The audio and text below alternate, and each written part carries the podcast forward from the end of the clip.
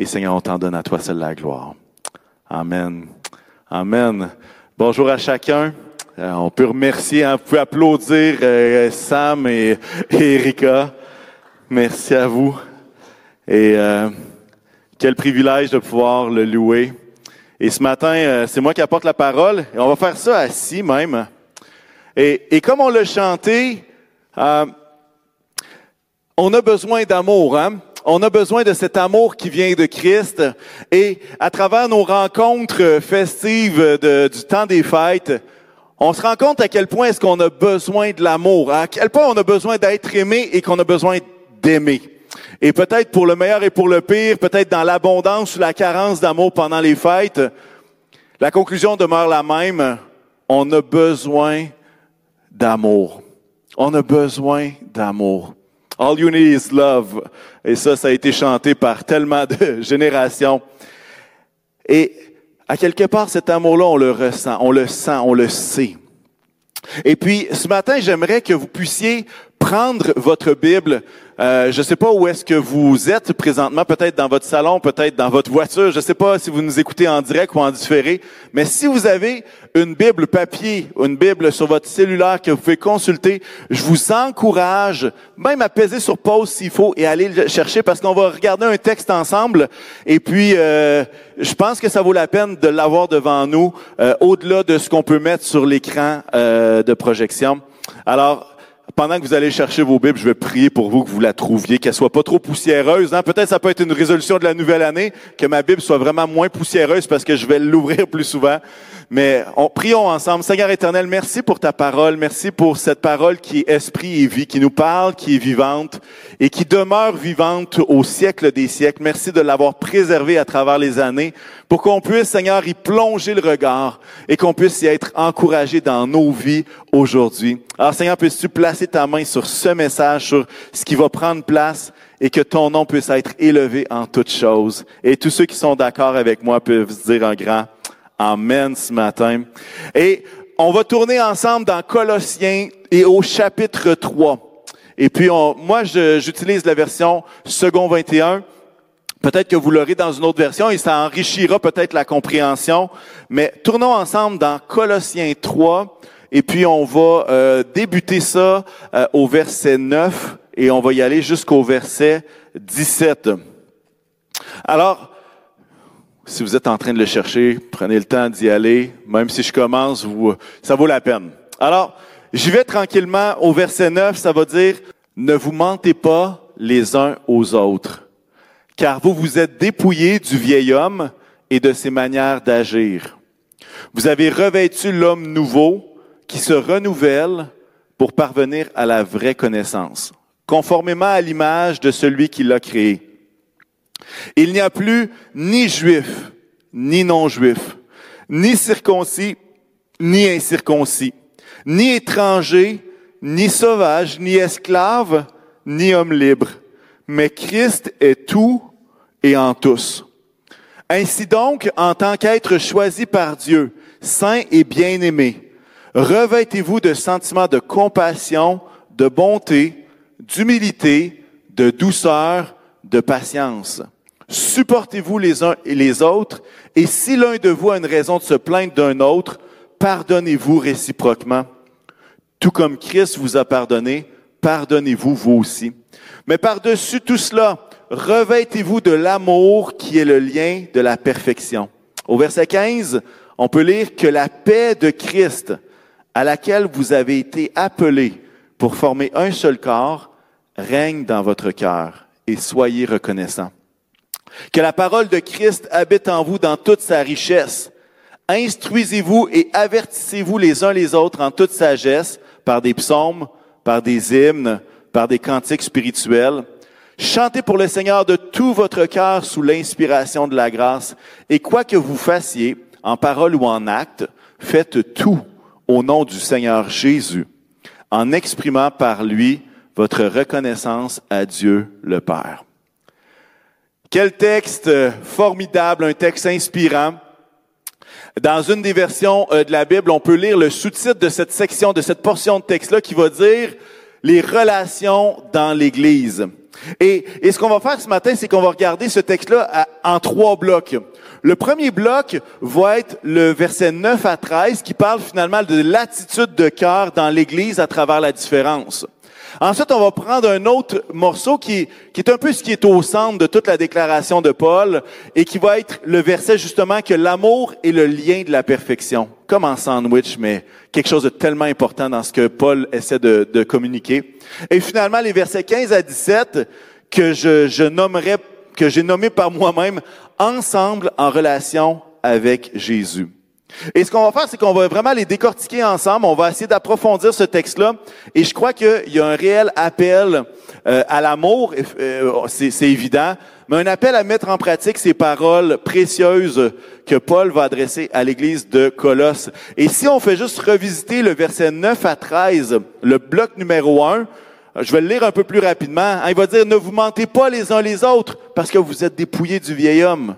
Vous avez revêtu l'homme nouveau et conformément à l'image de celui qui l'a créé. Et là, il va dire, il n'y a plus juif, ni non-juif, il n'y a plus de circoncis, ni incirconcis, ni étranger, ni sauvage, ni esclave, ni homme libre, mais Christ est tout et en tous. Puis là, ensuite, il va amener justement cette attitude de cœur-là. En tant qu'être choisi par Dieu, revêtez-vous de sentiments de compassion, bonté, humilité, douceur, patience. Supportez-vous les uns les autres. Pardonnez-vous réciproquement. Et c'est intéressant que on parle ici de vertu, de qualité, d'attitude de cœur à avoir les uns envers les autres. Hein, ne pas se mentir, agir avec bonté, compassion, douceur. Hein, et, toutes ces choses-là, de supporter les uns les autres. Et, et l'apôtre Paul va dire quelque chose comme, il faut se revêtir. Peut-être qu'il fait froid et que peut-être vous êtes arrivé récemment au Québec. Et vous comprenez toute l'importance de se revêtir d'un manteau d'hiver lorsqu'il fait froid à l'extérieur ou même quand il fait fret. Et, il y a cette idée justement de se revêtir de ses qualités, de se revêtir de ses attributs, de ses vertus. Et, et ça, je pouvais pas m'empêcher de, de voir qu'à quelque part, se revêtir, c'est peut-être aussi de comprendre que ça vient pas nécessairement toujours naturellement de l'intérieur, mais c'est quelque chose qu'on doit revêtir, quelque chose qui vient de l'extérieur et qu'on décide de mettre, quelque chose qu'on décide de porter, hein, comme un manteau. S'il y a des adolescents qui écoutent, eux décident volontairement de ne pas se revêtir de leur manteau d'hiver à moins 20, trouvent qu'il fait trop chaud. Mais l'apôtre Paul va, va faire quoi? Il va, il va encourager les Colossiens à revêtir ces sentiments-là. Et, et à quelque part, D'où est-ce que ça vient tout ça? Pourquoi est-ce qu'on serait capable de se revêtir de ces attitudes qui sont nobles, qui sont belles, qui sont tellement parfaites finalement? Ben, l'apôtre Paul au début va parler de quoi? Il va dire, hey, vous avez revêtu l'homme nouveau. Hein? Cette idée d'être régénéré par Dieu, d'être né nouveau, d'être transformé par le Seigneur, c'est ce qui nous permet de pouvoir se revêtir de ces qualités-là. Peut-être vous avez déjà essayé par vos propres forces de vous revêtir de ces qualités-là.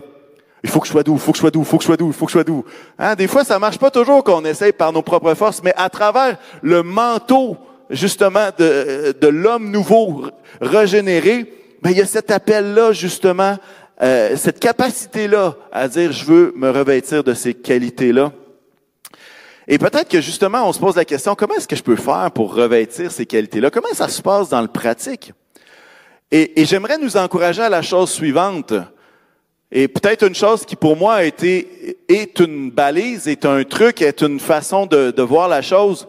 Mais moi, j'ai jamais été capable d'agir avec bonté, bienveillance, douceur quand mes pensées sont négatives. C'est comme, j'ai bien de la misère à prier pour quelqu'un après qui je suis fâché. Ou que il y, a un certain degré d'amertume qui est là. Et, et à quelque part, il y a cette idée de garder notre cœur, de garder nos pensées dans quelque chose qui est positif, qui est rempli de d'amour finalement.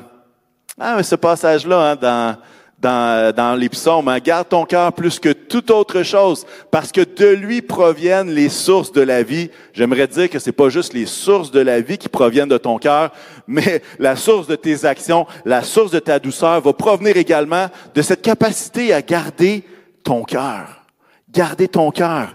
Et la question est, quand il y a une situation, puis là on est dans le contexte en relation dans l'Église, quand il arrive une situation avec une autre personne dans l'Église, où est-ce que ça marche pas, où est-ce qu'il arrive un incident, hein, ça, ça, c'est plus compliqué, c'est plus difficile. Est-ce qu'on est capable de voir cette personne-là avec un regard positif? Ah, tout un défi hein, pour cette année 2023. Et pourquoi est-ce que c'est difficile? Parce que justement, on ressasse ça dans notre cœur, on, on tourne ça, on, hein, on le mastique, ça, ça vient dans notre tête, puis on n'est pas capable, on, on essaie de s'en débarrasser, puis tout ça. Mais moi, j'aimerais vous dire que si on laisse traîner ça trop, ce qui se passe, c'est la chose suivante. C'est que nos pensées demeurent excessivement négatives. Je vais dire négatives parce qu'il y a toutes sortes d'émotions reliées. Mais ça devient impossible de se revêtir de ces sentiments de compassion, d'amour, de bonté, d'humilité, de douceur, de patience, d'être capable de supporter les uns les autres. Alors, j'aimerais nous encourager, lorsqu'il arrive une situation dans l'Église, des relations les uns avec les autres. De un, on a besoin de garder notre cœur plus que toute autre chose.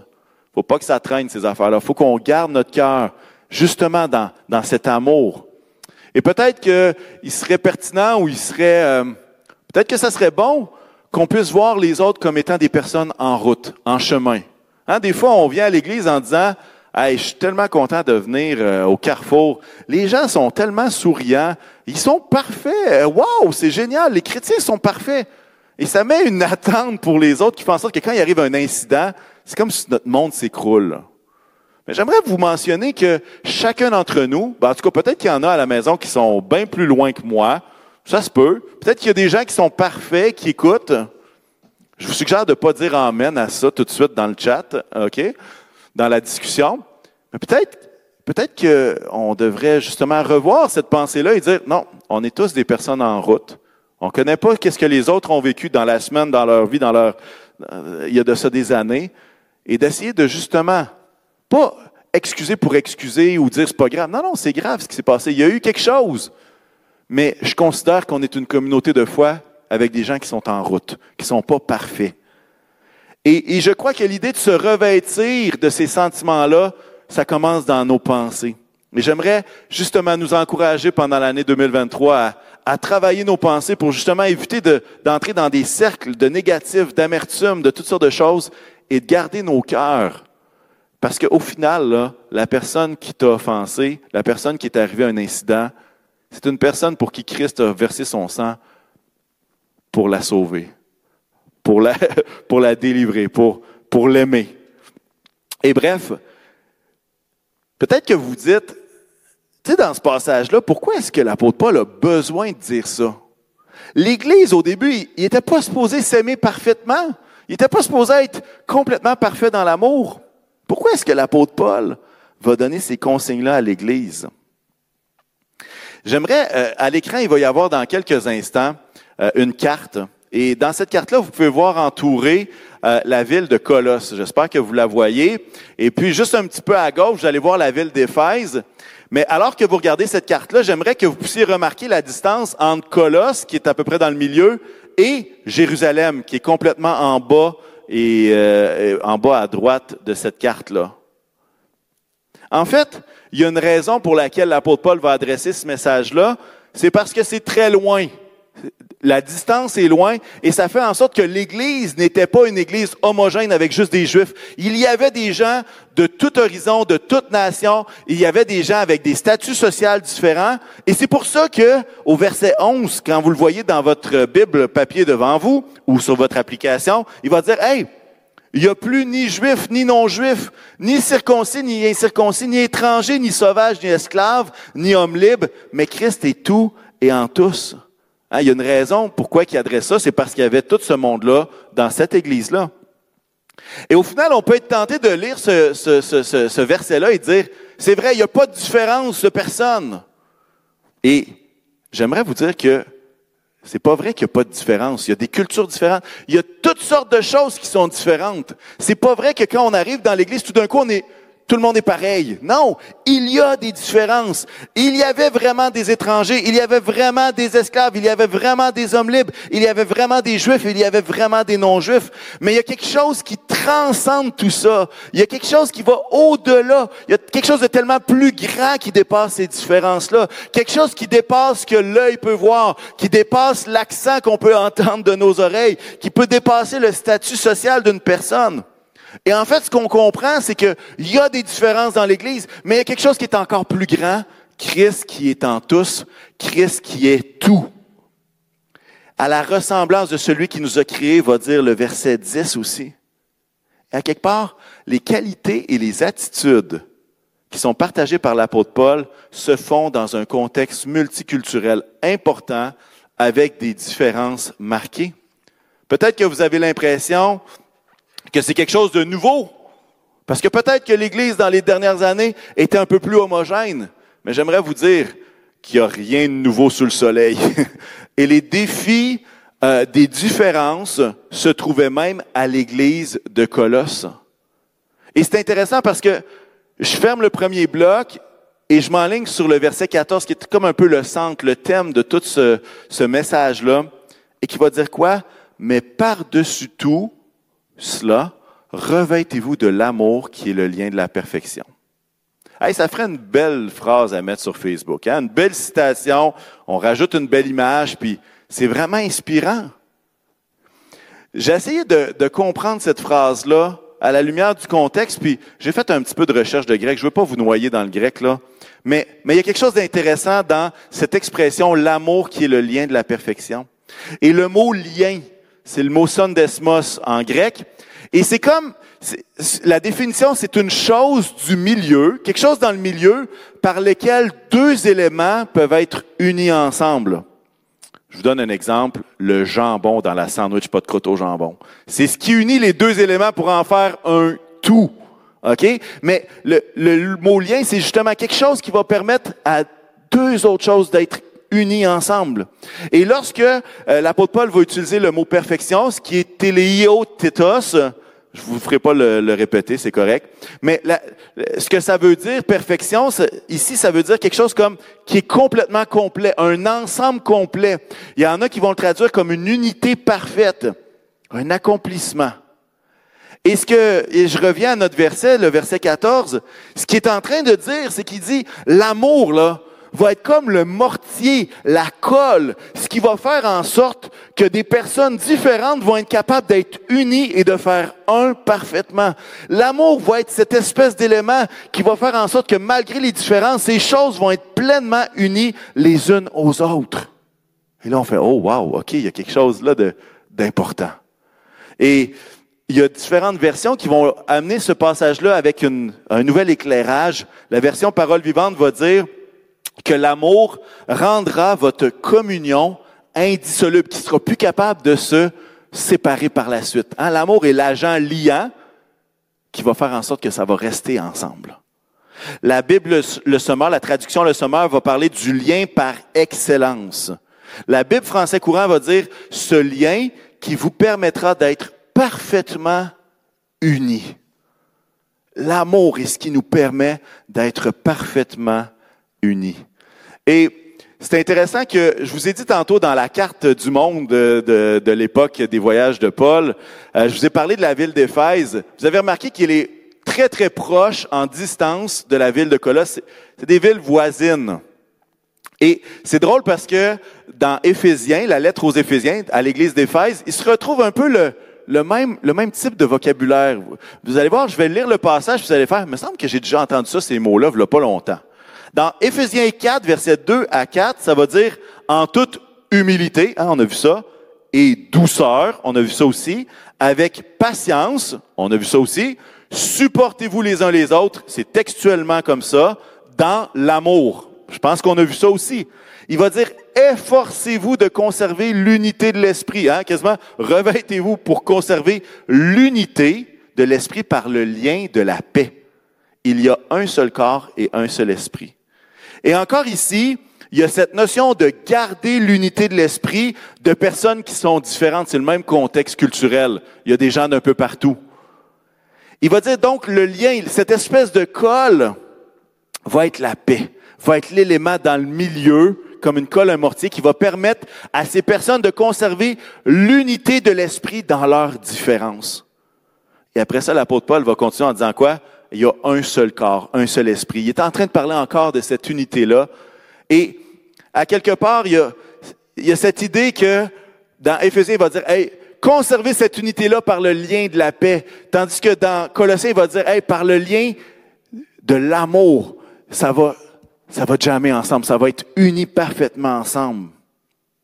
Verset 14, hein, qu'on est en train d'étudier dans Colossiens, mais par-dessus tout cela, revêtez-vous de l'amour qui est le lien de la perfection. Qu'est-ce que l'amour? Qu'est-ce qui englobe l'amour?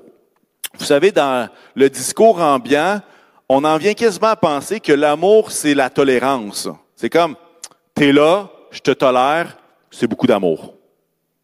Je crois que dans l'Église, ce vocabulaire-là ne tient pas. L'amour ne tient pas au fait que je tolère une personne à gauche ou à droite. L'amour va beaucoup plus loin que ça. L'amour, c'est quelque chose d'actif, c'est quelque chose, c'est quelque chose qui commence par nos pensées, comme je l'ai dit plus tôt. Hein, si nos pensées sont négatives, comment aimer? Est-ce que c'est de l'amour? Non, mais à quelque part, on veut garder notre cœur pour que nos pensées soient remplies de cet amour-là. Parce que si justement nos pensées négatives, amertume, tout ça, c'est plus de l'amour. Et moi, la question que je veux nous poser à l'aube de cette année 2023, c'est quel est, ce, quel est notre niveau d'amour dans notre assemblée? Quel est notre niveau d'amour? Est-ce que le mortier, la colle, hein, ce, jambon, est-ce que tout ça nous garde unis ensemble? Est-ce que notre niveau d'amour permet que des personnes complètement différentes puissent être unies dans un seul corps? Hein? Et il y a cette image du corps de Christ, du corps de l'Église qui est uni ensemble. Et, je crois que, et dans mon cœur, je crois que pour cette année 2023, je crois dans une année 2023 remplie d'amour les uns pour les autres, vraiment. Une année remplie d'amour qui est le lien de la perfection. Et je devrais entendre un Amen à quelque part, soit sur le chat ou dans votre maison. Je crois dans une année 2023 remplie d'amour les uns pour les autres. Et qu'à Chrétien de la Capitale, je nous souhaite une année qui va être remplie du lien de la paix, du lien de l'amour les uns envers les autres. Donc, hein, juste ça pour le petit bloc du verset 14. Et ensuite, c'est intéressant parce que, justement, l'amour n'est pas fait pour être complètement passif. L'amour, c'est pas juste dans ma tête, je t'aime. Hein, dans un couple, si ça se passe juste dans ma tête, ça ira pas bien. Pourquoi? Parce que l'amour sans action, ben, peut-être pas tant d'amour que ça. Je ne sais pas si vous comprenez ce que je veux dire. Et l'apôtre Paul va apporter ce, texte, hein, revêtez-vous de l'amour qui est le lien de la perfection. Il va l'appliquer de façon pratique pour l'Église. Il va dire quoi? Et là, on va relire le verset 15 à 17, vous l'avez devant vous, que la paix de Christ à laquelle vous avez été appelés pour former un seul corps règne dans votre cœur. La paix de Christ, un seul corps. Ça vous rappelle pas le texte d'Éphésiens? Il va dire, et soyez reconnaissants. Et au verset 16, voici ce qu'il va donner comme instruction pratique pour l'Église afin de vivre dans cet amour-là. Il va dire que la parole de Christ habite en vous dans toute sa richesse. Instruisez-vous et avertissez-vous les uns les autres en toute sagesse par des psaumes, par des hymnes, par des cantiques spirituels. Chantez pour le Seigneur de tout votre cœur sous l'inspiration de la grâce. Et quoi que vous fassiez, verset 17, en parole ou en acte, faites tout au nom du Seigneur Jésus en s'exprimant par lui, en exprimant par lui votre reconnaissance à Dieu le Père. Il y a cette idée qu'on s'aime tellement qu'on veut grandir dans le Seigneur ensemble. Pour vrai. Il y a cette colle de l'amour qui nous tient ensemble et qui fait en sorte qu'on a le désir de grandir ensemble dans le Seigneur. Et je peux vous dire que c'est un honneur et c'est un privilège pour moi de pouvoir grandir dans le Seigneur avec vous tous.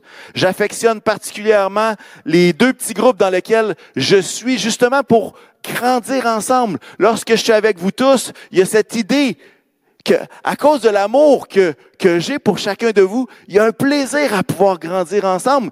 Et sans me tromper, je peux même élargir ça à l'équipe pastorale, que par amour, on a ce plaisir, cette joie, ce privilège, cet honneur de pouvoir grandir ensemble, comme l'apôtre Paul nous le mentionne.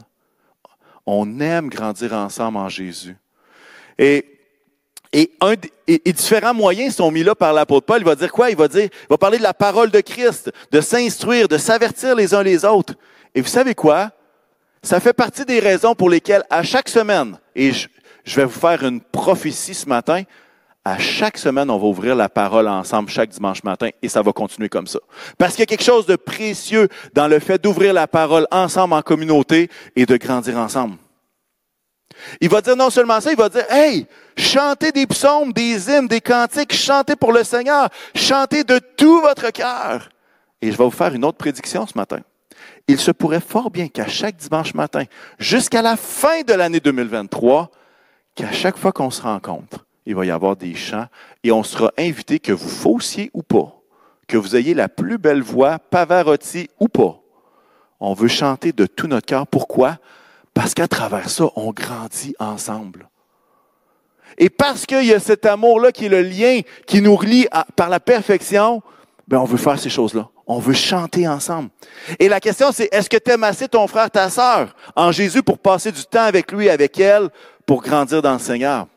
Je vous l'ai déjà partagé, c'est pas nouveau. Je l'ai dit plusieurs fois, mais un de mes rêves dans le plus profond de mon cœur, c'est de voir des gens connectés les uns les autres avec des relations significatives dans la foi. Et il y a de la place pour tout le monde. Je prie pour des relations significatives les uns avec les autres, des gens connectés qui s'aiment tellement qu'ils veulent grandir ensemble en Jésus.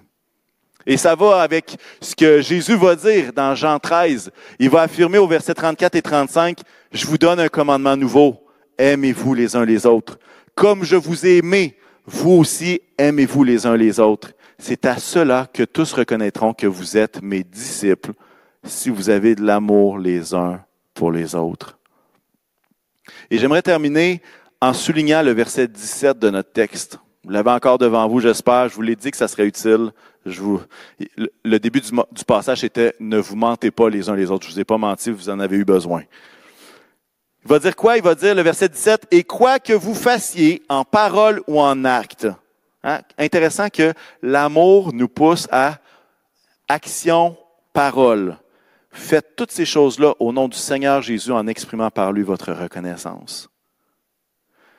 Et je ne peux pas m'empêcher de croire, et c'est en lien avec le reste de l'Écriture également, que ce lien de la perfection qui nous unit, cette relation avec Christ, que chacun de nous, on a cet amour qu'on a chanté tout à l'heure, que ton amour est plus grand, cet amour qu'on a vécu, et qu'après ça, on a cette relation-là avec Jésus, et cet amour qui est le lien de la perfection qui fait en sorte que justement on peut s'unir, des gens complètement différents, qui à cause de l'amour deviennent unis ensemble, je ne peux pas m'empêcher de croire que si on grandit tous ensemble, ça va inévitablement nous propulser à aimer en dehors des murs de cette Église. Je, il y a aucun doute que ce lien de la perfection qui nous unit n'est pas fait juste pour qu'on s'aime puis qu'on tripe ensemble, mais est fait pour que cet amour-là inévitablement sorte des murs de l'Église et se, se transmette dans nos familles, dans nos entourages, dans nos lieux de travail, avec les gens qu'on rencontre, les gens à qui on peut partager le, le, le nom du Seigneur,